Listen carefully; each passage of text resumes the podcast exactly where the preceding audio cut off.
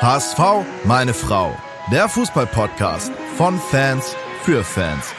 Mit Gato, Bones, Kai und Muchel von Abschlag. Jede Woche neu. Präsentiert bei Radio Energy.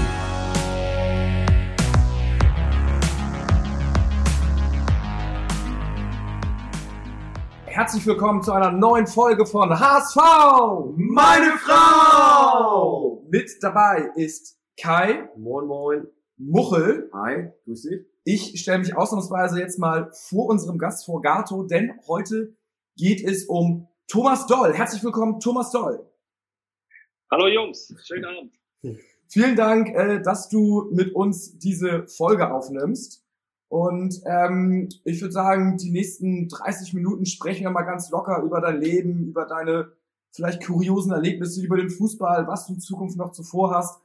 Und ich sehe schon hier, Muchel, äh, ich glaube, du kannst die Kamera fast gar nicht sehen, aber hat hier sieben Zettel sich vorbereitet. Wir können es ja einmal ganz kurz, guck mal hier, das ist doch mal eine. Vorbereitung.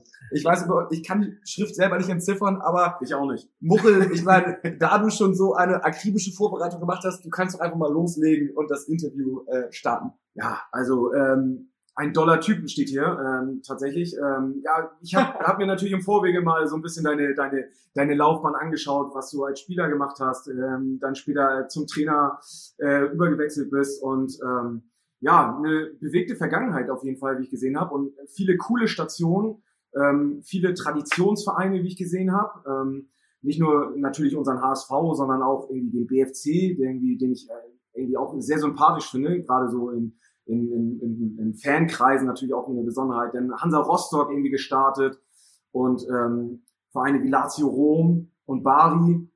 Also schon ähm, ja eine bewegte Vergangenheit als als Spieler. Aber erzähl doch mal, wie wie ging's los bei dir? Wie wie bist du zum Fußball gekommen? Wie wie hat's äh, Klick gemacht? Ja, also so wie, wie jeder kleine Junge habe ich natürlich auch die erste Zeit dann immer äh, ja hinterm Häuserblock gebolzt und äh, bis ich dann bis ich dann irgendwann mal eine Fensterscheibe äh, zertrümmert habe. Äh, zufällig wohnte auch der Trainer von von Lok Malchin. Das war unser Nachbar und der hat dann gesagt, als ich sechs Jahre alt war, es ist vielleicht besser, wenn ich mal zum Training kommen würde. äh, nichtsdestotrotz, es war ja damals zweimal Training in der Woche, aber so die restlichen Tage hat man ja trotzdem draußen gebolzt. Damals Bis das Licht waren wir wirklich noch auf der Straße. Ne? Es gab ja nicht so viele andere Möglichkeiten, sprich Internet oder irgendwelche andere Sachen, wo man dann mehr zu Hause ist als draußen. Und das war schon schön, so die Anfänge. bis das Licht so dunkel war, dass man den Ball nicht mehr sehen konnte, oder? Ja, und äh, ich habe letztens mit meiner Mama, die ist ja mittlerweile auch schon 84, und letztens mal wieder gesprochen. Sie hat mir ja auch teilweise dann das Armbrot von oben runtergeworfen. Also schnell mal ein Brot geschmiert und dann, während wir gekickt haben, da mal paar Mal abgebissen und deine Freunde natürlich auch. Und ja, du warst dann schon traurig, wenn du dann wieder hoch musstest. Im Sommer durften wir ein bisschen länger draußen bleiben. Ne? Und äh, ja, also das war eine tolle Kindheit und äh, ja, so fing, so fing das an mit dem Fußballspielen. Mit 17 bist du dann, äh, soweit ich das hier auf Muchels äh, Notizen sehen kann, äh, zu Hansa oder bei Hansa Rostock Profi geworden, ne? Das war Genau. deine erste Profistation, hat die dich so ein bisschen geprägt. Da warst du drei Jahre. Hast du direkt irgendwie Durchstarter erste Elf oder war das so ein bisschen Purple? Ja, ich bin ja mit 13 schon zur, zur, zur Kinder- und Jugendsportschule gekommen und äh, man weiß ja nie, wie so ein Weg dann auch läuft, ne? mit Schule und dann von zu Hause weg und alles unter einen Hut kriegen. Das war nicht einfach. Zweimal Training am Tag, zweimal Schule, äh, lange Wege auch zum Gehen von der Schule und dann, das war schon ziemlich hart und äh, als Jugendlicher möchte man ja auch noch ganz andere Sachen mal erleben und da habe ich schon meinen Freundeskreis auch in Malchin vermisst. Natürlich habe ich neue Freunde in Rostock kennengelernt. Und dann mit 17, ähm, am Anfang sah es gar nicht so aus, weil ich sehr schmal war, klein war. Ähm, das haben sie mir, sie haben mir das nicht zugetraut, gerade was Durchsetzungsvermögen anbelangt, so Technik, Schnelligkeit war alles da. Und äh, das habe ich mir dann zu Herzen genommen und habe mich dann da durchgebissen. Und in meinem ersten Spiel bin ich dann eingewechselt worden und dann habe ich von Anfang an gespielt und dann habe ich leider, ich glaube nach drei, vier, fünf Spielen, habe ich mir dann schon die Bänder gerissen gehabt und bin dann ein paar Monate wieder ausgefallen, musste mich dann wieder rankämpfen. Da habe ich dann auch mal die andere Seite kennengelernt, dass man dann gar nicht mehr so, so im Rampenlicht steht und äh, ja, dass so die, die schöne Zeit dann erstmal für ein paar Monate äh, vorbeigegangen ist. Nach Hansa Rostock äh, ging es dann zum BFC. Ähm, da hast du die meisten Spiele, sehe ich hier in Muchels Aufzeichnung, deiner Karriere gemacht. Ähm, war das auch nochmal für dich prägend? Danach ging es dann ja zum großen HSV, wo wir natürlich gleich ausführlich drüber berichten. Äh, wie wie war es da beim BFC? Ähm, ja, das war natürlich äh, nicht so einfach, aber dadurch, dass ich ja schon viele Jungs auch von der Nationalmannschaft kannte und einer meiner besten Kumpel, Andreas Thom, da spielte, ähm, wir sind damals abgestiegen mit Hansa Rostock. Ich war, glaube ich, 19 Jahre alt. Und äh, ein Grund war natürlich nicht nur, dass ich mich weiterentwickelt habe und äh, ständig um Meisterschaft gespielt habe und dann auch Nationalmannschaft natürlich auch gespielt habe, sondern ich konnte auch meine Armeezeit äh, gleichzeitig rumbekommen. Wenn man drei Jahre äh, bei Dynamo Dresden oder BFC Dynamo äh, spielt, dann bekommt man auch seine Armeezeit dann rum. Und das ist natürlich auch ein Grund gewesen. Und die Nähe zu meinem Elternhaus. Also ich, ich bin, ich komme ja aus Malchin und von Berlin ist es ja viel, viel dichter dann auch nach Malchin, als wenn ich jetzt in Leipzig oder in Dresden wäre. Und ich habe mich dafür entschieden. Ähm, es war schwer, aus Rostock wegzugehen. Es gab wenige Spieler, die aus Rostock weggegangen sind. Ich glaube, Joachim Streich und äh, äh, mehr fallen mir eigentlich gar nicht ein, die damals dann irgendwann mal weggegangen sind, weil es ist einfach ein klasse Verein. Und es war auch nicht einfach immer. Ne? Man wurde ja angefeindet. BFC, da weiß man ja auch, da sind ein paar Sachen in der Vergangenheit nicht so gut gelaufen mit Schiedsrichterentscheidungen und äh, Staatssicherheit natürlich, äh, die diese, äh, was im Gespräch war und so. Und am Ende äh, äh, ist dann auch rausgekommen, dass kein einziger Spieler äh, jemals für die Stadtsicherheit gearbeitet hat. Im Gegenteil, die waren bei Hansa Rostock, bei Dynamo Dresden, bei Leipzig und kein einziger, auch zu dem Zeitpunkt, als ich dann da gespielt habe, war da. Aber trotzdem haben alle diesen BFC Dynamo gehasst. Jedem Stadion wurdest du ausgepfiffen. Aber das hat natürlich auch eine gewisse, äh, ja, dir eine gewisse Härte auch verschafft für später dann, was auch mal kommt. Ich kann mich erinnern, als ich dann wieder nach Rostock zurückgekommen bin, haben 30.000 Zuschauer mich ausgepfiffen. Meine Eltern waren im Stadion, meine Mama hat geweint damals im, im Rostocker Ostseestadion. Und in der 19. Minute habe ich dann das Ding hinten in die lange Ecke eingebombt und dann war Mucksmäuschen still, es war Ruhe, wir haben 4-0 gewonnen und ich bin nicht danach, daran zerbrochen, sondern ich habe gedacht, jetzt erst recht. Und nach dem Spiel durfte ich dann in Rostock bleiben und bin dann mit meinen alten ähm, Mannschaftskameraden von Hansa Rostock sind wir dann äh, feiern gegangen und ich durfte dann wieder dort im Kreis auch sein. Und das waren so prägende Momente und BFC Dynamo war eine wichtige Station für mich, um mich auch durchzusetzen, um dann auch gewappnet zu sein, was dann danach gekommen ist. Danach kam nämlich der große HSV nach Hansa Rostock BFC. Äh, erzähl mal, mit wem hast du damals zusammengespielt? Wie war das Team? Wie war das ja. Jahr 1990? 91 genau. war diese Saison. Das ist ja noch die erfolgreiche Zeit, die wir nicht miterlebt haben bisher. Nicht, ja, nicht wissentlich. Und Podcast-Hörer sind ja Podcast-Hörer sind ja ein bisschen jünger, ne? Die, die ältere Generation liest dann doch nochmal eher die Zeitung. Ja. Nee, also das war eine, eine, eine, eine unglaublich intensive Zeit. Also ich kann mich erinnern dann, als wir dann äh, zum Medizincheck dann rübergefahren sind äh, mit dem Lader nach, nach Hamburg Geil. und wollten aber nicht im, im Hotel äh, und auch nicht davor direkt parken, weil da standen nur Mercedes da vom Interconti oder ich glaube Elysee war das, glaube ich, damals und haben dann so zwei, zwei Straßen weiter geparkt, Wuschirode und ich. Und es war eine, eine, eine unglaublich intensive Zeit. Ich habe mich das erste Mal wirklich richtig als ähm, ja als Profi auch gefühlt, weil ähm, alle haben Anteil genommen. Ähm, die Medien haben darüber berichtet. Im Osten war das alles ein bisschen anders. Ne? Da waren alle Sportarten irgendwie gleich. Und du hast gemerkt, im Westen, der Fußball, das ist schon ganz klar die, die Nummer eins. Und Journalisten beim Trainingsplatz, sowas kannten wir ja alles gar nicht. Ne? Kamerateams. Und ja, und dann, ich habe eine super Vorbereitung gehabt und habe mir dann äh, zwei Wochen vor Beginn der Meisterschaft habe ich mir dann eine Kapsel gerissen und habe dann fünf Spiele gebraucht, bis ich meinen Rhythmus gefunden habe und habe dann, glaube ich, nach dem fünften Spiel dann mein erstes Tor erzielt und von da an ist das dann rasant nach oben gegangen mit Carsten Kober, mit Didi Beiersdorfer, Harry Spörl, äh, Waldemar Matischik, Jan Furtok, Tommy von Hesen. Äh, später kam auch noch äh, äh, Manny Kals dann irgendwann dazu. Armin Eck hat mitgespielt. Also das waren Holger Ballwanz, äh, Detlef äh, Dammeier, alles Jungs gewesen, Buschirode natürlich, da, äh, mit denen man Spaß hatte, nicht nur auf dem Platz, sondern auch außerhalb.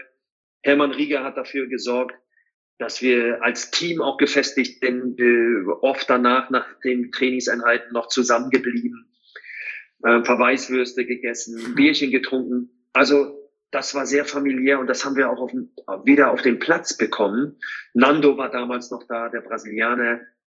Also eine richtig tolle Truppe und ich hatte nie das Gefühl, dass man mich irgendwie so als Ossi oder so sieht, auf Wuschirode nicht. Also wir sind super aufgenommen worden und ich glaube auch dadurch, dass wir ein bisschen kicken konnten, äh, hat man uns und vor allen Dingen nicht nur vom Talent her, sondern auch die Art und Weise, auch vom Charakter, hat man uns direkt gleich auch gut aufgenommen. Und das war, das war, ja, das war, ich glaube, das war die schönste Zeit für mich als Fußballprofi.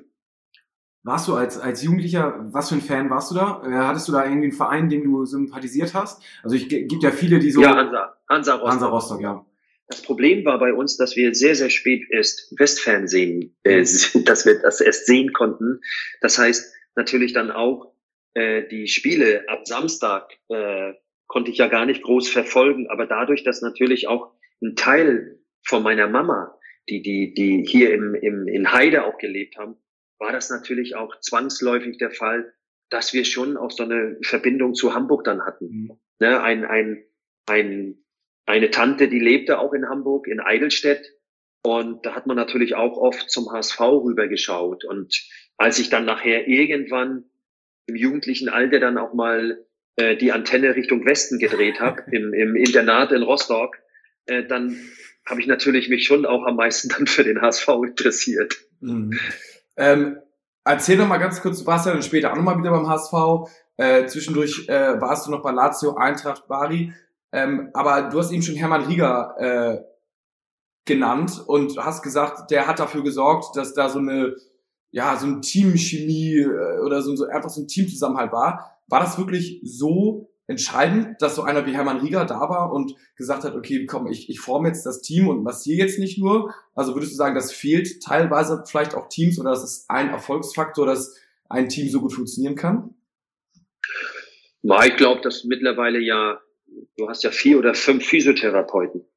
Damals hat Hermann alles alleine gemacht und hat uns um 22 Uhr noch angerufen und dann bin ich von Hennstedt-Ulzburg nach Norderstedt rübergefahren und bin noch, habe mich noch massieren lassen, weil meine Wade noch hart war vom Training.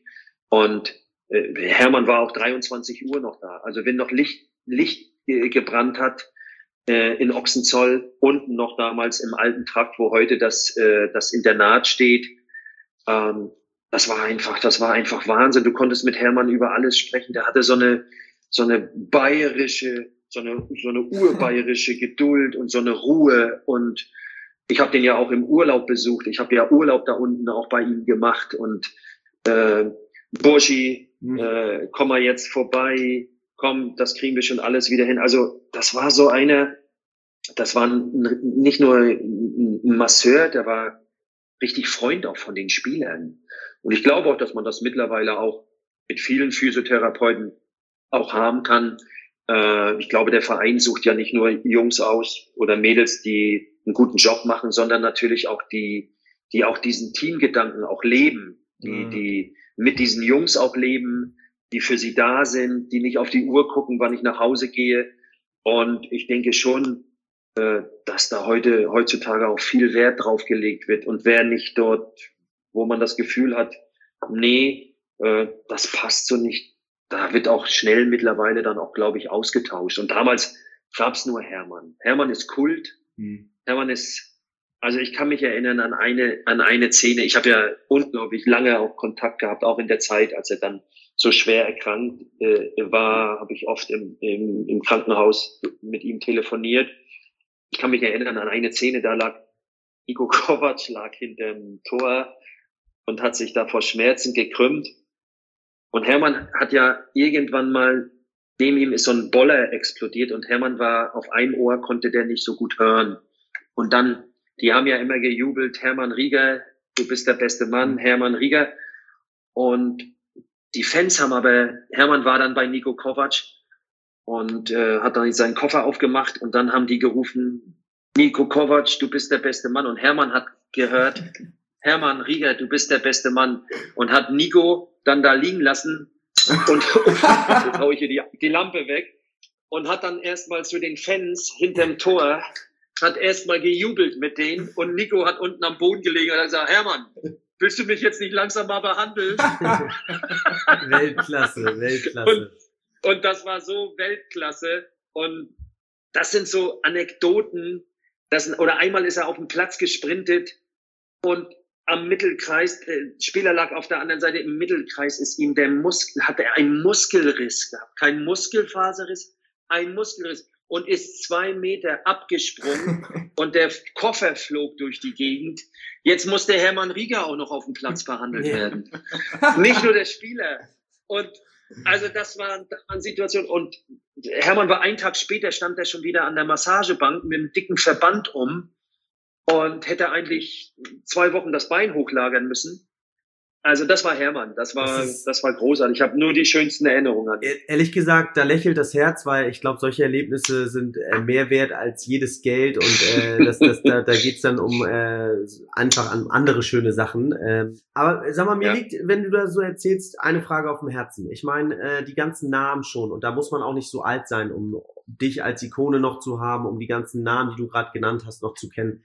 Das sind so diese schön glorreichen großen HSV-Zeiten noch. Und wenn wir ehrlich sind, spielen wir mittlerweile äh, nicht mal mehr ganz oben in der zweiten Liga mit. Ähm, mhm. Blutet dir nicht ja. aktuell auch das Herz, dass du sagst, ey, das ist nicht der HSV, wie ich ihn kenne, wie ich ihn Jahrzehnte kannte? Oder sagst du vielleicht sogar, du siehst da gerade einen reinigenden Prozess, einen Prozess, durch den der HSV gehen muss? Äh, weil wir alle sind mit diesem HSV groß geworden und äh, mhm. freuen uns natürlich, sowas auch immer zu hören, was du erzählst. Aber leider sieht die Realität ja mittlerweile anders aus beim HSV. Ja, ich denke, das geht vielen, vielen HSVern so. Ne? Ist natürlich immer einfach so, wenn man jetzt nicht in so einer verantwortungsvollen Position ist, dann irgendwie, gerade wenn es dann nicht so gut läuft, dann seinen Senf irgendwo dazu zu geben und äh, alles besser zu wissen. Das ist ja oft auch so nach dem Spiel, wenn die Experten dann an der Taktiktafel stehen, ist es immer einfach, nach Spielen aufzuzeigen, wie schlecht eine Viererkette funktioniert, wie schlecht die Abstände aussehen und so. Das ist immer ein, das ist immer einfach dann. Ähm, mir, mir, mir blutet das Herz einfach, weil es jetzt schon über Jahre hinweg nichts gegen die zweite Liga in Deutschland, die ist ja super interessant aber ein HSV in der zweiten Liga zu sehen, das tut sehr weh. Und das hat wehgetan, als sie abgestiegen sind. Das hat sehr wehgetan, als sie nicht aufgestiegen sind. Und ich habe mich auch nicht so jetzt dran gewöhnen können, dass der HSV jetzt dauerhaft zweite Liga spielt. Ich mag, ich mag mich einfach nicht daran gewöhnen. Auch wenn es vielleicht, äh, auch wenn es so aussieht jetzt, ne, das ist glaube ich die vierte Saison, zweite Liga, das muss man sich mal vorstellen, der große, glorreiche HSV. Und die Fans gehen trotzdem noch äh, so stolz auch ins Stadion und mit so vielen, mit so viele Fans und alle leben diesen Verein immer noch, obwohl man das Gefühl hat, irgendwie ist gar kein Star mehr in der Mannschaft, aber es ist einfach der, es ist der HSV. Und ich habe die letzten Jahre immer gedacht, irgendwie ja, jetzt könnte das klappen, ne? mit Dieter Hacking oder auch mit Tune, alles, alles gute Trainer. Ähm, ich bin auch, bin ja selber Fußballtrainer. Ich bin auch der Meinung, dass es am Ende des Tages nicht dann immer am Trainer gelegen hat, warum sie nicht aufgestiegen sind. Das ist einfach so, äh, weil jeder Trainer, ich kenne ja Dieter Hacking auch, der alles dran gesetzt hat, dass das irgendwie funktioniert und in der Rückrunde hat dann gar nichts mehr irgendwie funktioniert und dann sind sie eingebrochen wie in den ganzen Jahren. Ich glaube einfach, dass Hamburg gerade wenn es dann so auf die Zielgerade losgeht, dass dann der ein oder andere Spieler einfach, einfach da wegknickt mit seinen Leistungen. Ähm, Medienlandschaft ist sehr groß beim HSV, äh, obwohl ja letztes Jahr gar keine Zuschauer im Stadion waren durch die, durch die Pandemie. Äh, war trotzdem der Druck sehr groß. Der ein oder andere Spieler, ähm, die auch in, in anderen Vereinen mal gespielt haben, die dann irgendwo dazugekommen sind, dass das einfach dann nicht ausgereicht hat, um dann mh, hm, die Klasse zu haben, um dann auch in die Bundesliga hochzugehen. Und die Fehler, die vor ganz vielen Jahren gemacht worden sind, ich denke, die sind mittlerweile aufgearbeitet worden. Es sind ja neue Leute jetzt auch am Werk. Die kann man eh nicht rückgängig machen. Dass man Spieler verpflichtet hat, wo das Preis-Leistungs-Verhältnis überhaupt nicht gestimmt hat, wo sich alle am Kopf fassen. Also jeder gönnt jedem Spieler genug Geld und wenn einer einen guten Vertrag unterschreibt, dann ist er clever gewesen oder der Berater. Ähm, aber es ist so verloren gegangen, dass man das dass man so Durchschnittsspielern dann mit Geld zuschüttet und es nicht mehr um den HSV ging, sondern um irgendwelche Eitelkeiten, weil der Berater wollte den da haben und der wollte den nächsten Spieler da haben und wenn der nicht unterschreibt, dann geht der auch nicht mehr dahin und so. Und so ja. hat man den HSV auch irgendwie äh, vorgeführt. Und das hat mir aus der Ferne, das hat sehr, sehr wehgetan, das zu sehen, sich abhängig zu machen auch von, von gewissen Leuten, und ich denke jetzt, so Jonas Bold, junger, aufstrebender Manager, der Leverkusen über Jahre hinweg an der Seite von, von Rainer Kallmund und von, von Rudi Völler gewachsen ist, dass da jetzt so ein bisschen Stabilität reinkommt. Ähm, ich denke auch, dass der richtige Trainer jetzt am Werk ist, der eine Philosophie hat. Ähm, Marcel Janssen, was sagst du zu ihm? Wenn wir gerade bei den Personal Ja, Marcel sind. ist auch äh, ist auch eine äh, ein ein HSVer durch und durch. Ich habe ihn mal kennengelernt äh, im Doppelpass. Äh, ein sehr angenehmer ein sehr angenehmer Mensch, äh, einer der total fokussiert ist und dem's um die Sache geht. Also Marcel, äh, wenn er noch länger im Rampenlicht äh, stehen wollte, dann hätte er noch länger Fußball gespielt. Ich denke, dass ihm der HSV wirklich sehr, sehr am Herzen liegt. Das merkt man. Das merkt man in den Interviews, das merkt man auch in seinen Aussagen. Und äh, ich denke, dass jetzt einfach irgendwann auch mal die Spieler gefragt sind. Jedes Jahr wird der Trainer gewechselt, mhm. ähm, werden Leute ausgetauscht, auch natürlich auch im Präsidium. Irgendwann sind die Spieler natürlich, das sind die auch gefragt. Aber am Ende des Tages musst du immer auch dann fragen, reicht die Qualität dann auch aus, um wirklich dann aufzusteigen? Also die sind, das sind alles richtig gute Kicker. Aber Qualität mache ich nicht nur abhängig, ob einer gut Fußball spielen kann, sondern charaktermäßig ist das mental, reicht das aus, gerade wenn es dann auf die Zielgerade geht. Machen wir nach einem dominanten Spiel, holen wir dann nochmal den entscheidenden Freistoß raus, hauen wir uns dann nochmal in der 90. Minute irgendwo rein, äh, um einen Elfmeter vielleicht noch zu bekommen, um das Spiel noch zu gewinnen. Äh, weil es sind jetzt viele Unentschieden gewesen, obwohl der HSV immer dominant war. Und auf Dauer hilft dir das auch nicht weiter, immer 60, 70 Prozent Ballbesitz zu haben. Das sieht alles toll aus. Ich glaube, ja, dass jeder sich wünscht, dass noch, noch mehr Wucht auch da reinkommt. Und ähm, ja, weil natürlich die, die, die, die Punkte, die fehlen am Ende dann auch. Ne? Und St. Pauli, man sieht das ja, ähm, die haben da eine gute Mischung gefunden zwischen Jung und Alt, zwischen Talent und Arbeitern. Äh, die, ich glaubte, dass die bis zum Schluss da eine, eine, dass die damit um den Aufstieg spielen. Also so wie die sich präsentieren. Und das heißt zurzeit, dass der HSV nicht mal in der Stadt, wir sprechen jetzt über Bundesliga, wo der hin will, nicht mal in der Stadt mehr die Nummer eins ist. Und das tut natürlich noch mehr weh, mhm. obwohl ich, äh, obwohl ich natürlich anerkennend sagen muss, äh, St. Pauli spielt zurzeit eine wirklich gute Saison. Ja. Sehen, wir, sehen wir auch so, äh, sehen St. ja. Pauli auch bis zum Ende oben. Äh, ganz kurz, weil du eben ein paar Namen genannt hast, ich, man sieht dich ja auch dann ab und zu mit deinen ehemaligen Nationalmannschaftskollegen, zum Beispiel Rudi Völler. Kannst du uns ein kurzes Feedback geben, wie die äh, den HSV aktuell so wahrnehmen, bewerten? Äh, ähnlich äh, wie du oder? Hm. Ja, die sagen natürlich auch, also aufpassen, dass man nicht äh, ins Bodenlose versinkt, wie 60 München oder Kaiserslautern, dass man dann von der von der Fußballlandkarte irgendwie verschwindet, weil ich glaube, damit hat überhaupt keiner gerechnet. Ähm, jetzt irgendwann muss der HSV wieder zusehen, dass sie nach oben kommen. Und wirklich, ich wünsche mir, in Hamburg gibt es so viele Unternehmen. Das ist die reichste Stadt in Deutschland. Natürlich hat das mit Herrn Kühne äh, äh, schon mal irgendwie, der unglaublich viel investiert hat, aber es wurde nicht richtig gut angelegt.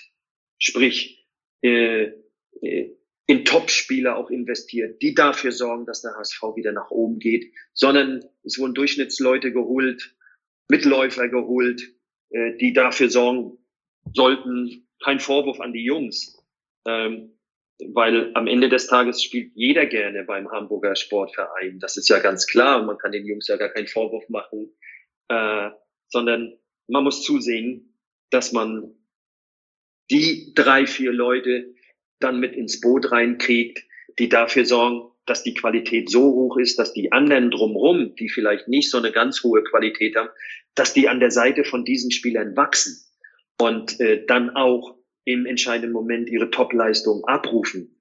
Und das muss möglich sein, solche Leute wieder für den HSV zu gewinnen, die dann dafür sorgen, ähm, ja, dass es wieder hochgeht und nicht hoffen, dass man Spieler von anderen Zweitligisten holt, die dann dafür sorgen, dass der HSV dann aufsteigt, die es aber in ihren Verein auch nicht geschafft haben, irgendwie nach oben zu kommen.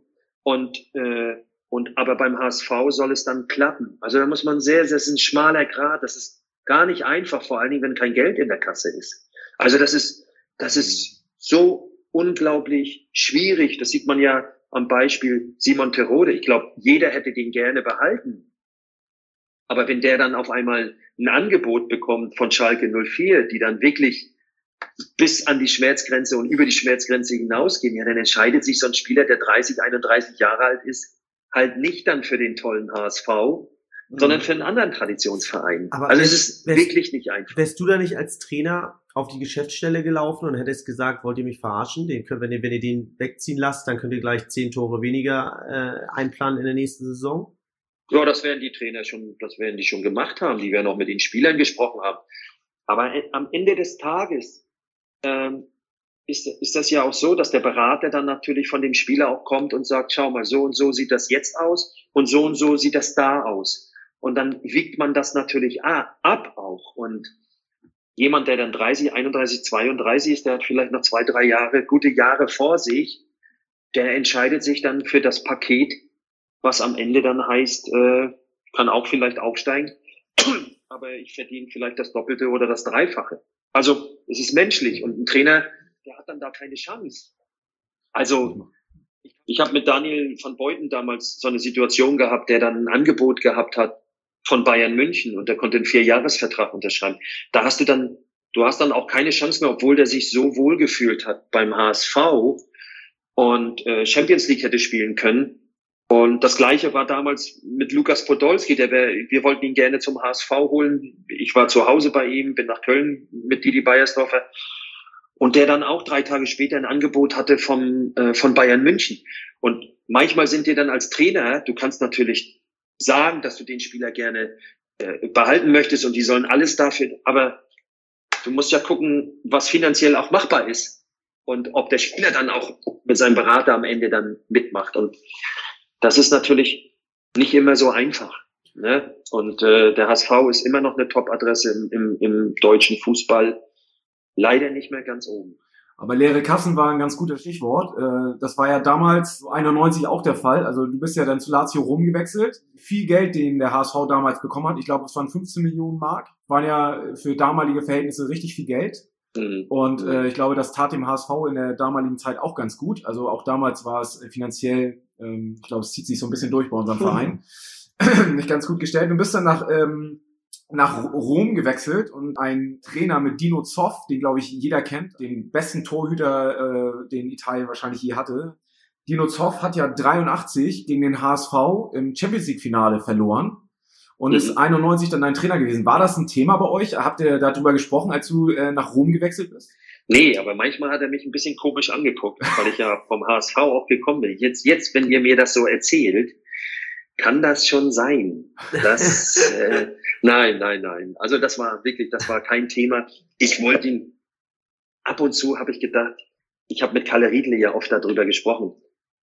Ich war manchmal so kurz davor, ihn auch mal damit hochzuziehen. Ne? Das ist ja nur, es ist ja nur acht Jahre her gewesen. Ja. Hm. Aber ich habe das dann doch sein lassen, weil Dino ist so eine Persönlichkeit und der war, der hat immer so, er hat selten gelacht, er hatte so einen, so einen trockenen Humor, hat sein Zigarettchen gehabt, hat dann mittags, wie die Italiener das gerne mochten, seine Spaghetti und sein Gläschen Weißwein getrunken zwischen den Trainingseinheiten. Und ich, obwohl ich ja so ein bisschen frech angehaucht war, habe ich mich dann auch nicht getraut. Und ich glaube, am Ende des Tages war das auch ganz gut so. Ähm, aber ich kann mich natürlich an das geniale Tor von Felix erinnern.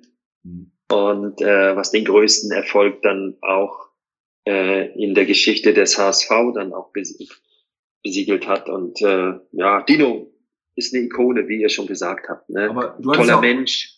Du hattest ja auch sonst irgendwie auch echt geile Mitspieler da. Ich habe gelesen, äh, Paul Gascoigne, also äh, ja auch echt eine, eine, eine Marke so als als Fußballspieler. Äh, war er damals, hat er damals auch schon so viel Flause im Kopf und so verrückt oder äh, kam das ja, später? Ja. ja, da würde die Sendung nicht reichen. Ne? also da sind, da sind Geschichten dabei. Also das ist, ich habe immer schon, ich habe ja schon mit vielen gesprochen, auch damals mit vielen italienischen Journalisten. Ja. Ich könnte wirklich ein Buch schreiben. Ne? Also mit Kalle Riedle zusammen, wenn wir dann ab und zu mal zusammen sind, dann erzählen wir mal die ein oder andere Geschichte. Also das ist schon eine Marke gewesen, ne? Ja, auf jeden Fall spannende Zeit. Äh, Lazio Rom, ähm, beste Ausländer bei Lazio Rom ist natürlich auch eine, mhm. eine Auszeichnung. Und das, wenn man auch mit so einem wie Kalle Riedle noch zusammenspielt und auch sonst ja Aaron Winter war, glaube ich, noch mit am Start bei Lazio. Also das ist ja schon echt eine Auszeichnung dann. Ja, nicht nur bester Ausländer bei Lazio, ich bin bester Ausländer der ganzen italienischen Liga, Liga. geworden. Ja. Und äh, das war 1992, da hat ja noch bei, beim AC Milan noch Güllit von Basten und Reichardt gespielt. Bei wow. Inter Mailand hat noch Matthäus gespielt mit Breme. Äh, in Neapel hat leider nicht mehr Maradona gespielt, sonst wäre ich bestimmt nicht bester Ausländer geworden, sondern äh, da hat dann Carrega gespielt. Maradona ist äh, in dem Jahr äh, äh, gewechselt, als ich kam. Schade, ich habe nie gegen ihn spielen können. Und da habe ich eine, eine ganz tolle Saison gehabt. Und eigentlich sollte 92 meine Europameisterschaft werden, aber ich habe mich im letzten Meisterschaftsspiel in Cagliari habe ich mich verletzt und konnte dann die ganze Vorbereitung nicht machen. Und dann hat mir die Power 92 in Schweden hat mir dann gefehlt und habe das erste Spiel noch gemacht, äh, 90 Minuten und dann habe ich paar Mal auf der Bank gesessen und bin dann eingewechselt worden.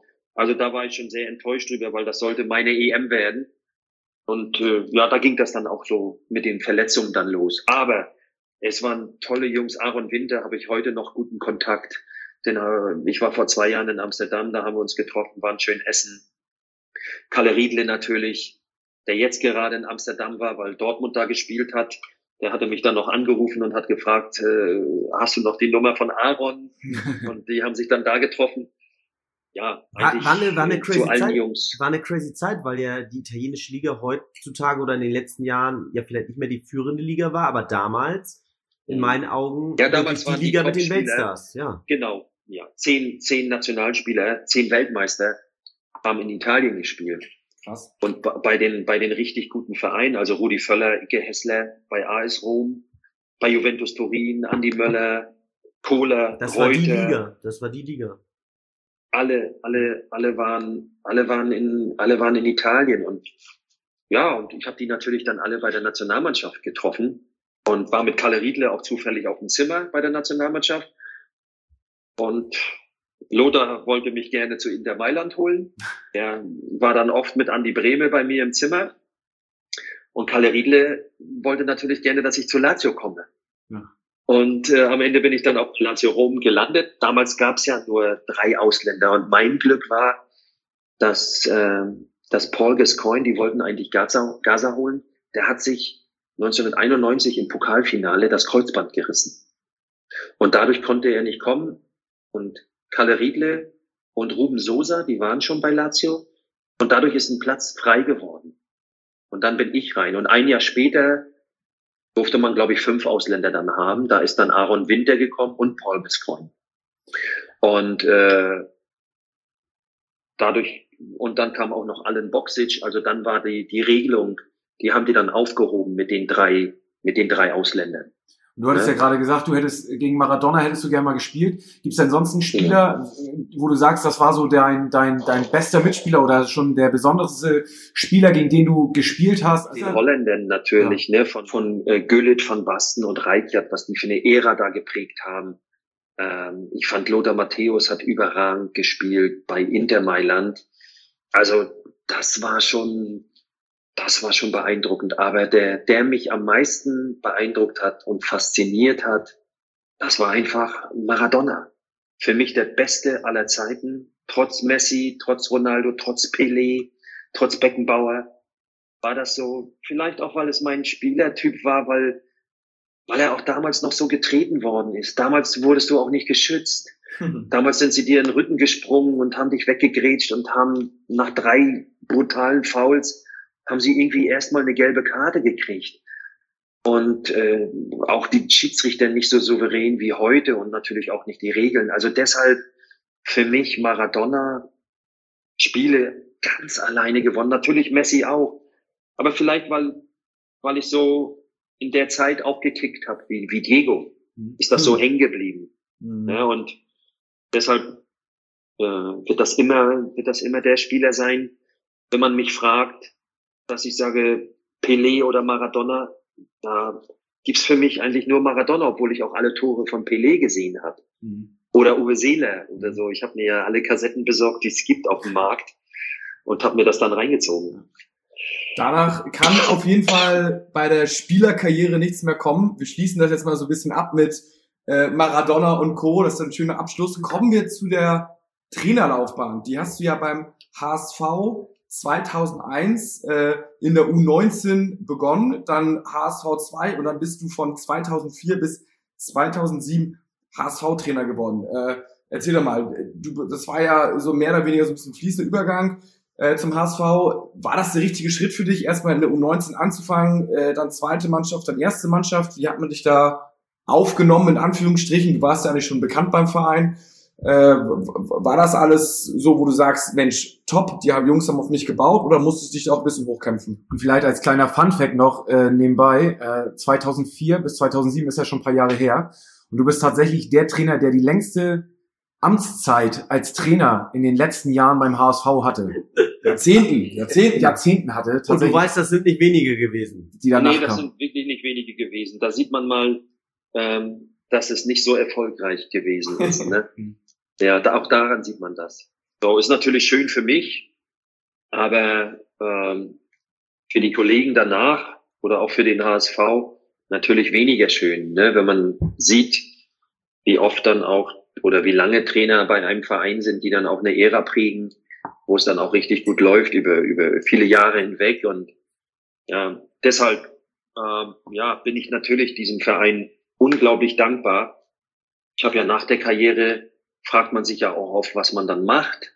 Ich hatte ja auch viel Zeit, ich war ja viel verletzt. Gerade als ich aus Bari zurückgekommen bin, habe ich ja oft ähm, als, als Einwechselspieler fungiert und hatte trotzdem eine schöne Zeit mit den Jungs. Äh, tolle, tolle Mitspieler noch, noch gehabt und, und danach ging das dann los. Ich wollte mich dann reinbeißen. Ne? Ich habe dann meine Trainerscheine gemacht. Ich wollte das auch wirklich von der Picke auf lernen. Und äh, ja, und das habe ich dann auch getan. Ich war dann Co-Trainer bei Micha Schröder in der U19. Und äh, Micha hat dann seinen Fußballlehrer gemacht. Dann habe ich die, die, die Woche über die Mannschaft dann betreut. Am Wochenende war Michi dann wieder da. Und äh, ja, irgendwann bin ich dann, glaube ich, 2002 bin ich dann, hat Didi Beiersdorfer mich dann gefragt, ob ich die, die U23 machen möchte. Und da hatte ich ja auch schon schwierige Zeiten zu durchleben. Im letzten Spiel haben wir dann noch den, den, den Klassenerhalt geschafft. Da mussten wir in Uerding gewinnen, obwohl wir einen Tag später erst gespielt haben, weil an dem Tag war so ein Unwetter. Die anderen Mannschaften hatten alle schon gespielt. Uns hätte kein Unentschieden gereicht. Wir lagen nach neun Minuten 1-0 zurück und haben noch 4-2 gewonnen. sind dann in der Liga geblieben. Das war für mich natürlich auch als, als Einsteiger sehr, sehr wichtig, so ein Spiel, weil ja, wenn du dann gleich absteigst, dann auch in die vierte Liga, ist ja auch nicht so toll. Und äh, ja, und dann irgendwann 2004, äh, wir hatten dann einen richtig guten Start, waren Tabellenführer in der dritten Liga, haben richtig attraktiven Fußball gespielt. Und dann kam irgendwann der Anruf dann. Ich glaube, der HSV hatte gegen Bielefeld zu Hause verloren und und ich lag schon im Bett. Ich habe nicht mal Sportstudio mehr geguckt und wollte mich vorbereiten aufs Spiel nächsten Tag gegen Werder Bremen zweite Mannschaft. Und dann rief die die Bayersdorfer an. Und ich bin zufällig rangegangen, irgendwie hat's noch geleuchtet unten am Bett. und, und dann, ich sagte, ja, Didi, ich, ich schlaf schon. Und äh, was ist denn? ja, möchtest du HSV-Trainer werden oder nicht? Weil die haben sich in der, in der Stadt irgendwo getroffen. Ich glaube, bei Bernd Hoffmann oder bei Katja Kraus zu Hause. Und und, äh, und dann habe ich gesagt, ja, ich bin in 20 Minuten da. ich muss ja von Quickborn von Quickborn fahren. und äh, ja, danach war dann ist dann viel, ziemlich viel auf mich auch, auch so eingeprasselt. Ne? Ich musste dann auch natürlich meine Mannschaft, äh, musste das alles organisieren, dann auch für den nächsten Tag, Co-Trainer angerufen, Ingo Dammann, dass das, also habe ich die Jungs morgens noch getroffen im Internat, obwohl die erst später dann das Spiel hatten, äh, mich verabschiedet, ihnen alles Gute gewünscht. Danach bin ich dann zu meinen Eltern gefahren, weil jeder Journalist wollte mich irgendwie finden und habe dann Montag früh habe ich dann angefangen, habe zuerst zur Mannschaft gesprochen und danach dann eine Pressekonferenz gehabt. Also das war das war eine unglaublich oh, intensive Zeit mit der Woche dann auch vor dem Dortmund-Spiel. Und ja, ich bin dem Verein auch dankbar, auch Bernd Hoffmann und Didi Beiersdorfer, dass sie nicht gesagt haben, äh, ich bin jetzt so Interimstrainer, sondern sie haben gesagt, du bist, äh, du bist Bu der Bundesliga-Trainer. Wir machen das jetzt fest äh, da führt kein Weg vorbei. Wir glauben an dich. Äh, du kennst die Mannschaft, du kennst die eigenen Spieler, du hast viele Trainingseinheiten gesehen. So, und jetzt mach mal. Ja. Und dann haben wir die Woche uns vorbereitet und sind dann nach Dortmund gefahren. Und dann hatte ich natürlich einen, einen tollen Einstieg. Die Jungs haben mir das auch sehr leicht gemacht, weil wir hatten ja überragende Spieler auch im Team. Die mussten nur äh, vernünftig gehandelt werden. Und äh, ja, und das war irgendwie es war eine tolle Zeit und ich habe meine Fußballlehre gemacht 2003. Äh, das war auch intensiv, weil ich eine Mannschaft auch hatte, musste ständig da hin und her fliegen und äh, ja, habe das irgendwie alles unter einen Hut gekriegt. Familie, dann Köln, dann am Wochenende war ich auch mit der Mannschaft unterwegs. Also es war, mhm. es war ziemlich harte Zeit auch, ne? aber eine schöne Zeit. Du hast ja vorhin schon gesagt, ähm, dass dem HSV jetzt mal so zwei, drei Spieler gut tun würden, an denen sich der Rest dann so ein bisschen hochziehen kann. Hattest du damals äh, so ein paar Säulenspieler oder so drei, vier, fünf Spieler, die vielleicht so ein bisschen über dem anderen standen oder zu denen du so ein ganz enges Verhältnis hattest, die den Rest der Mannschaft gezogen haben? Ja, selbstverständlich. Am Anfang war ja auch Van der Vaart war ja auch noch gar nicht da und Bularus und und und die sind ja alle dann auch ich glaube, äh, ich weiß gar nicht, Khalid ist, glaube ich, schon da gewesen, Daniel auch. Daniel, aber äh, Rafa van der Vaart zum Beispiel, der ist dann erst, äh, ich glaube, 2,5 oder so dazu gekommen. Und ähm, ja, da waren natürlich schon so Jungs wie Paule Beinlich, wie Sergei Barbaretz, hm. äh, die natürlich, Martin Piekenhagen, die natürlich schon ein gewisses Standing in der Mannschaft hatten. Und Jungs wie David Jarolim und, und andere Spieler, die sind dann in der Zeit unglaublich gewachsen. Die haben sich entwickelt, natürlich auch durch die Erfolge, durch den Fußball, den wir gespielt haben, ähm, sind die, ja, sind die weggekommen. Wir sind weggekommen davon Platz 18. Sie haben aufgelebt, sie haben frei Fußball gespielt, mit Spaß, konnten ihr, ihre ganze Klasse äh, in jedem Spiel dann auch zeigen. Und, und so haben wir uns stetig weiterentwickelt und dann ist so ein Spieler wie Van der Vaart, hat man dann auch die Möglichkeit, auch so einen Spieler dann vielleicht mal zu bekommen, der gesehen hat, oh, da wächst was zusammen, der Fußball gefällt mir und das ist einfach toll gesehen gewesen, wie die Jungs, wie die das angenommen haben und wie die, wie die alle besser geworden sind. Konntest du da bei den Transfers auch so ein Wörtchen mitreden? Also wurdest du auch gefragt als Trainer oder war so, okay, hier ist jetzt Van der Fahrt oder hier ist Spieler XY oder wie sehr ist man da als Trainer eingebunden in den Prozess? Nee, ich war schon sehr, sehr eingebunden. Gerade in der ersten Zeit beim HSV. Nachher hat das ein bisschen nachgelassen. Hm. Ähm, äh, am Anfang sehr, ich habe mich mit Rafa van der Vaart im Hotel getroffen in Hamburg, äh, ihm unsere Philosophie äh, vorgestellt, seine Position sind wir durchgegangen. Ich bin nach, nach Amsterdam geflogen mit Didi Beiersdorfer, haben Nigel de Jong überzeugt. Ich bin nach Belgien geflogen. Wir haben Vincent Company überzeugt. Ähm, ich bin mit Didi nach Serbien geflogen. Wir wollten einen Stürmer holen, der sich dann am Ende dann irgendwie für Valencia entschieden hat. Also ich war da schon sehr, sehr involviert und habe das auch gerne mitgemacht. Nach den Trainingseinheiten mich ins Flugzeug gesetzt und los, um die Jungs auch zu überzeugen, ihnen, ihnen das Taktische zu zeigen, ihnen die, die Philosophie zu zeigen, äh, die Trainingseinheiten, damit sie sehen, was da auf sie zukommt. Und alle waren begeistert und, ähm, und sind gerne dann auch zum mhm. HSV gekommen, obwohl Nigel de Jong zum Beispiel noch acht andere Anfragen hatte aus England und aus Spanien und sich dann für den HSV entschieden hat. Ich glaube, da habe ich schon eine wichtige Rolle auch mitgespielt. Natürlich ähm, neben dem finanziellen natürlich auch. Ne? Du kannst als Trainer noch so viel Überzeugungsarbeit leisten. Wenn einer dir dreimal mehr bietet, äh, dann gehst du nicht dahin, äh, wo der Trainer dir was Tolles aufzeigt, weil der andere Trainer kann dir auch was Tolles aufzeigen. Also da darf man auch nicht blauäugig sein. Und später hat sich das dann so ein bisschen geändert, weil als wir dann Champions League erreicht haben, sind dann die vier Bs, die sind dann gegangen. Peinlich, Barbaretz, Bolarus und Van Beuten. Und es, es ist kein adäquater Ersatz gefunden worden. Natürlich auch bedingt dadurch, dass wir erst sehr, sehr spät die Champions League äh, erreicht haben mit Osasuna. Ähm, wir haben leider, sind wir Dritter geworden und mussten dann in die Qualifikation. Bremen ist, glaube ich, Zweiter geworden. Im letzten Spiel haben wir leider das vergeigt zu Hause und mussten dann in Osasuna noch spielen. Und da war schon Mitte August. Und ihr wisst ja, Transferperiode ist ja nicht so lange. Ja, und in dem Jahr sollten eigentlich Hochkaräter kommen. Und nichts gegen die Jungs, die dann gekommen sind. Aber das war natürlich nicht das, was wir uns erhofft haben mit Sanogo und mit, mit äh, äh, Sanogo und Lub Luboja. Mhm. Ich erinnere mich und, noch, ja. Äh, und da sind natürlich vier Säulen komplett weggebrochen. Mhm. Also auch als Führungspersönlichkeiten aus der Kabine. Und äh, ja, und dann mit ein paar Verletzten dann, äh, rote Karte von Rafa van der Vaart, sind wir dann so ins Strudel gekommen. In der Bundesliga standen wir nicht sehr gut da und dann hat man sich gar nicht so richtig freuen können, weil man in der Bundesliga so unten drin hing. Und dann kam eigentlich das Schönste, die Champions League. Und äh, man, man, man hat sich natürlich waren das waren das Momente gegen Arsenal London zu Hause.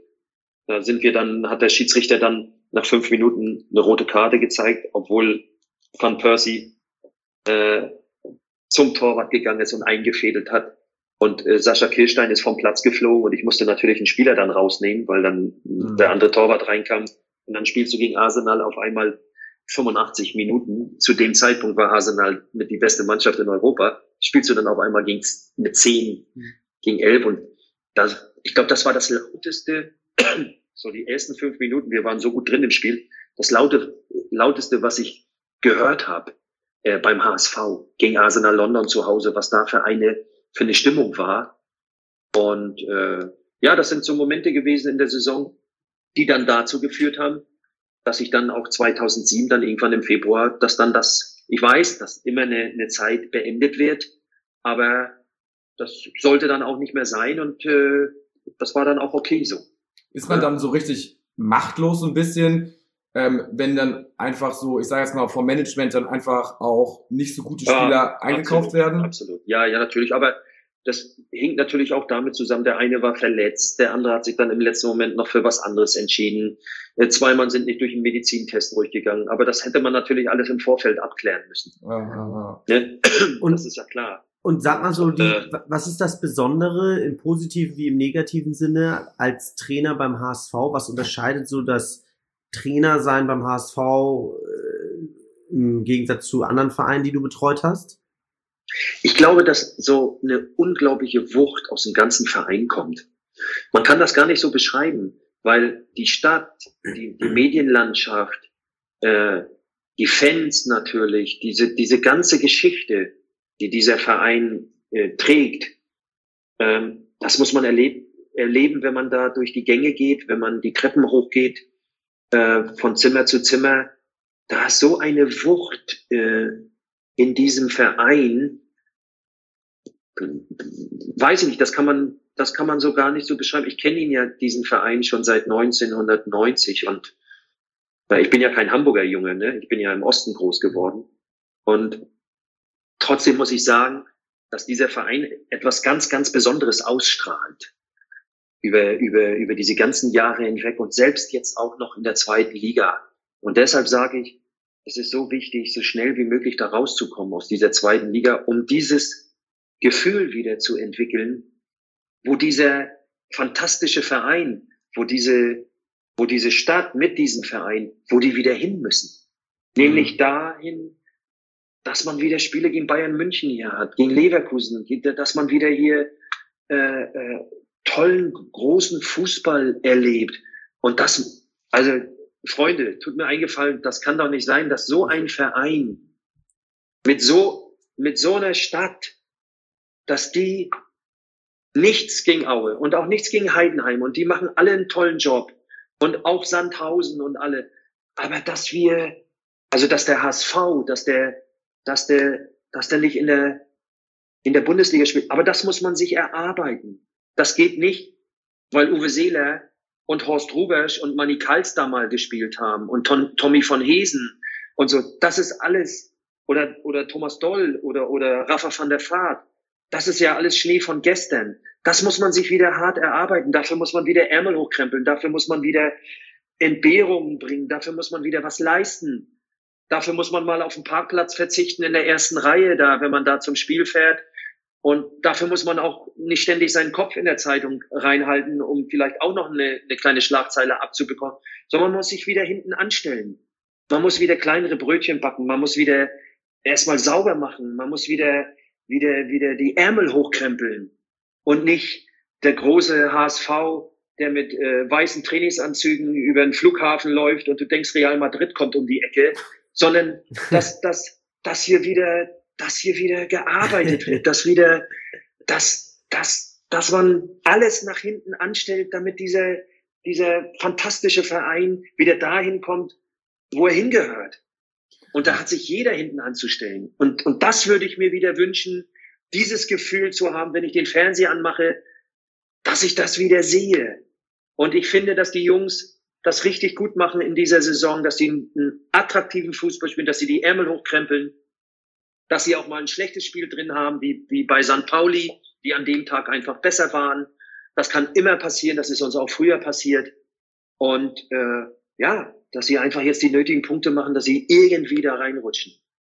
Ich glaube, da ist, da ist nicht ansatzweise irgendwas hinzuzufügen. Also das geht äh, runter wie Öl. Äh, und ich glaube, da übrigt sich auch die Frage, die uns gestellt worden ist, äh, ob du, wenn der HSV jetzt anrufen würde und würde fragen, Thomas, wie sieht's aus? machst du nochmal den Trainer. Ich glaube, äh, so wie du gerade über den HSV sprichst, wäre für dich, ja, wäre es auf jeden Fall eine Option. Da würdest du, glaube ich, nicht lange überlegen, oder? Ja, die Frage stellt sich ja überhaupt gar Nein. nicht für mich, weil sie haben einen tollen Trainer und äh, äh, die haben äh, bis jetzt wirklich vernünftige Spiele gemacht. Die Punkte, die fehlen einfach. Also deshalb, ich habe da nie in den letzten Jahren irgendwie äh, Gedanken verloren. Ich war zufrieden bei meinen Stationen bis auf Hannover äh, und äh, von daher stellt sich die Frage auch überhaupt gar nicht. Und ich fieber mit, wie alle anderen auch. Ich bin Fan aus der Ferne und äh, ich denke, dass sie den richtigen Trainer haben und der braucht die ganze Unterstützung jetzt. Und äh, selbst wenn er mal unentschieden spielt oder wenn er auch mal ein Spiel verliert, äh, an die Philosophie glauben. Ich glaube, die Spieler glauben daran auch.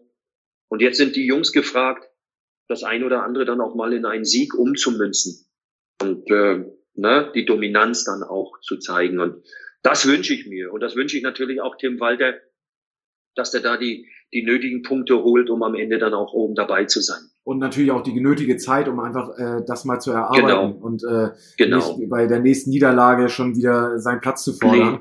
Und ja, und vor allen Dingen dann auch in Frage gestellt zu werden. Und ich denke, dass er da, dass sie da mit Marcel Jansen, mit, mit, mit Jonas Bold, dass er da Leute an der Seite haben, die schon genau wissen, was da, was da auch, was wichtig ist, dass man nicht irgendwie in, in, in Hektik verfällt, sondern manchmal fehlt ja der ein oder andere Punkt in der Hinserie und dann machen sie es diesmal in der Rückserie ganz anders als die letzten Jahre. Das kann ja auch sein, weil es gibt ja immer Steigerungspotenzial. Sie spielen vernünftig Fußball und dann machen sie aus einem Punkt halt die drei Punkte in der Rückrunde. Mhm. Und, Und das ist unsere große damit Hoffnung. können sie immer anfangen. Und, und, und diese Zeit, die muss ein Trainer einfach auch haben, weil er hat wieder eine neue Mannschaft, er hat eine neue Philosophie.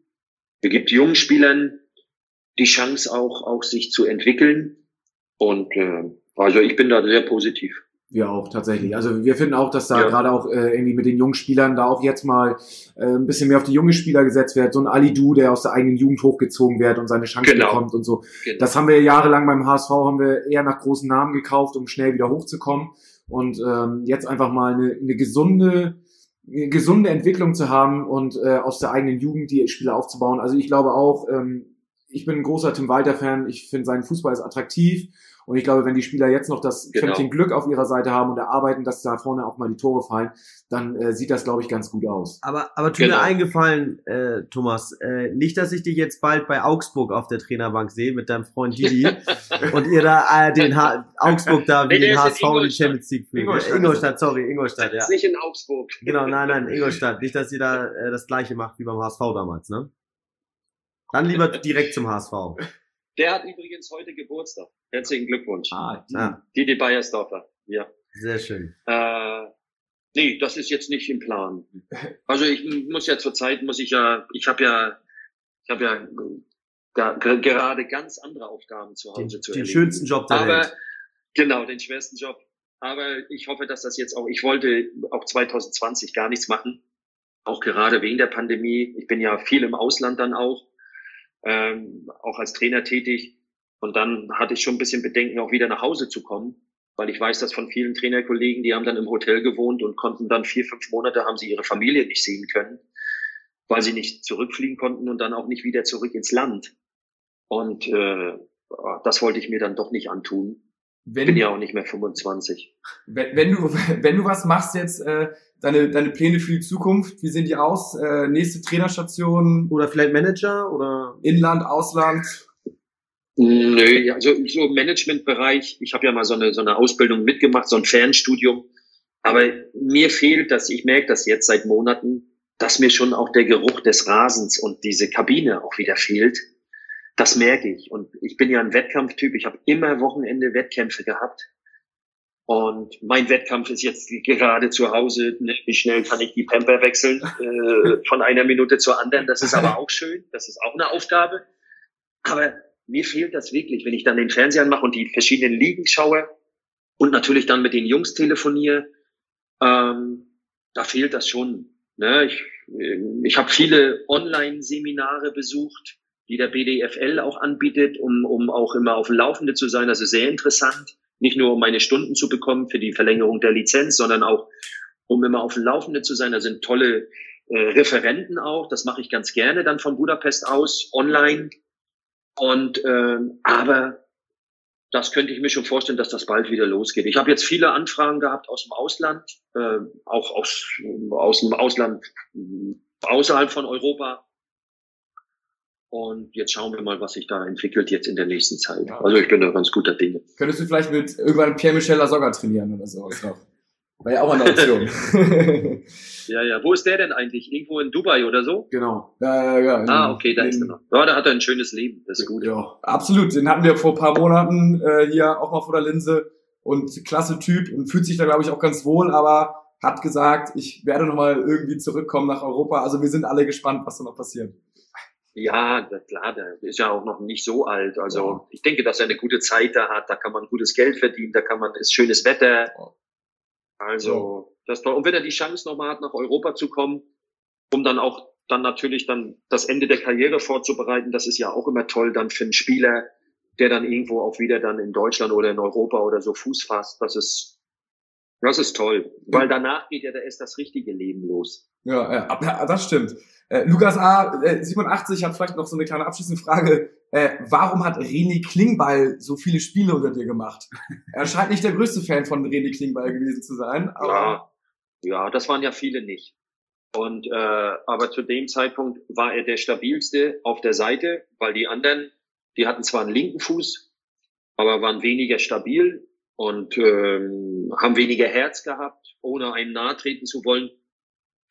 Und wenn du so eine Spieler dann im, im, im, im Team hast, wie Van der Vaart und Barbaretz und äh, äh, Demel und, und, und Jarolim und wer da alles, Benny Laut, Penzer, dann kannst du auch so einen Kämpfer wie Klinge mit reinnehmen und der hat sein erstes Spiel gemacht vor 80.000 Zuschauern in Dortmund gegen Odonko, Nationalspieler.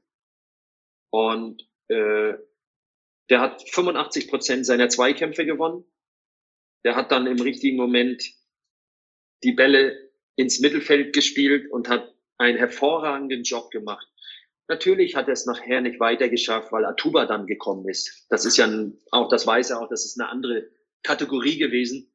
Aber zu dem Zeitpunkt hat Klinge sein Mann gestanden, hat dem HSV unglaublich geholfen, dem bin ich sehr dankbar, ein wunderbarer Typ, aber es konnte jetzt keiner verlangen, dass er die, die Linie da hochläuft und äh, ständig Bananenflanken bringt oder im 16er mal eintunnelt, so wie Atuba das gemacht hat.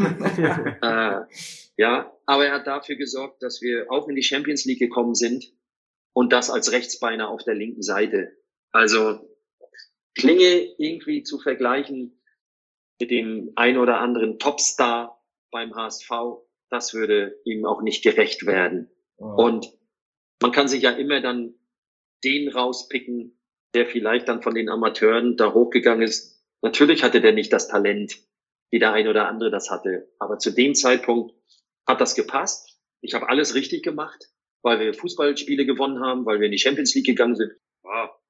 Die Mischung macht's da ja Klinge, auch, ne? Also Klinge, Klinge, Klinge, der hat den ein oder anderen mal über die Klinge springen lassen. ja, so muss das sein. Äh, ja, herrlich. Ähm, hat auf jeden Fall Spaß gemacht. Ich weiß nicht, hast du noch, dir noch eine Frage? Also, also wir haben, ich fand's super erfrischend. Ich finde es klasse zu hören, wie sehr du dem Verein irgendwie nahe bist und immer noch von ihm schwärmst, auch verfolgst, wie es dem HSV geht. Also man merkt, da ist sehr viel Leidenschaft und sehr viel äh, Fansein auch äh, bei dir vorhanden. Ich fand es eine mega erfrischende Folge, viele tolle Stories, die man sonst nicht so hört in irgendwelchen Interviews. Ich möchte es auch nicht länger, nicht länger loben, aber in die Länge ziehen, aber es ist einfach man hatte nicht das Gefühl, dass hier irgendwie äh, ein Interview geschwärzt werden muss oder irgendwie, dass das irgendwie komische Fragen rüberkommen oder jemand irgendwie nicht richtig antworten oder nur durch die Blume antworten möchte. Es war wirklich ein angenehmes Gespräch, so wie man es heute leider nur noch sehr selten hat, äh, gerade äh, im Podcast oder vor der Kamera.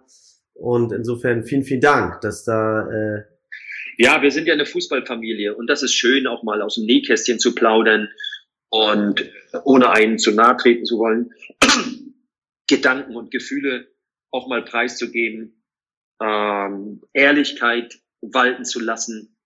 Und am Ende des Tages geht es ja nicht um Thomas Doll, sondern es geht um den HSV. Und, äh, Aber diese Art fehlt den Fans. Diese Art fehlt den Fans und deswegen ist es schön, dass wir das heute mal aufnehmen konnten. Super, cool. das freut mich, ja. wenn da ein bisschen was von rübergekommen ist. Und du bleibst jetzt äh, oben im Norden oder wann geht's wieder zurück nach Budapest? Ja, ja, am Freitag äh, fliege ich wieder zurück, ja. weil die Mädels brauchen mich da wieder. Ja. Und jetzt unterstütze ich meine Mädels hier. Meine Schwester lebt in Heide. Ja. Meine Mama ist äh, hier zu Hause. Vater ist jetzt seit ja, knapp zwei Jahren im Altersheim. Der ist vor vielen Jahren an Demenz erkrankt und da bin ich immer gerne auch wieder oben und äh, wenn es mit dem Flieger nicht ging, dann bin ich oft mit dem Auto dann gefahren von Budapest hoch, äh, fast monatlich äh, einmal. Und das ist schon eine lange Tour.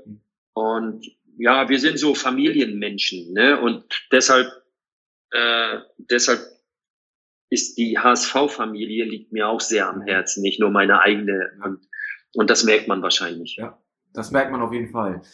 Dann wünschen wir dir einen guten Rückflug nach Budapest und äh, Gerne. solltest du noch länger da sein und wir mal in Budapest, dann melden wir uns. Äh, ist ja eine mega schöne Stadt. Ich war schon einmal da, HSV, der gegen, ich glaube, Honved Budapest damals gespielt. Ähm, also ähm, lohnt sich auf Ja, jeden jetzt Fall. müsst ihr jetzt, also jetzt, die Stadt hat sich so entwickelt. Ja. Das ist äh, Freitag, Sa- Sonntag-Trip. Das ist perfekt. Also so Mhm. gerade für junge Leute, Budapest, modern. Ja. Das ist ein Highlight. Also wirklich, das müsst ihr unbedingt mal machen. Ja. Und Lothar. Matthäus hat nicht umsonst 16 Jahre da gelebt. genau, genau. Also Budapest ist immer eine Reise wert. Ne? Wenn eure Schatzis mal fragen, komm, lass uns nach Rom oder nach Paris gehen, dann sag, ich habe noch was Besseres petto. Sehr gut. Äh, Thomas, vielen Dank für, Okay. den, für den tollen Podcast und ähm, ja, Gerne. nur der HSV. Guter HSV. Nur der HSV. Tschüss, Ciao, ciao. gut, Jungs. Ciao. Tschüss. Ciao, ciao. Ciao.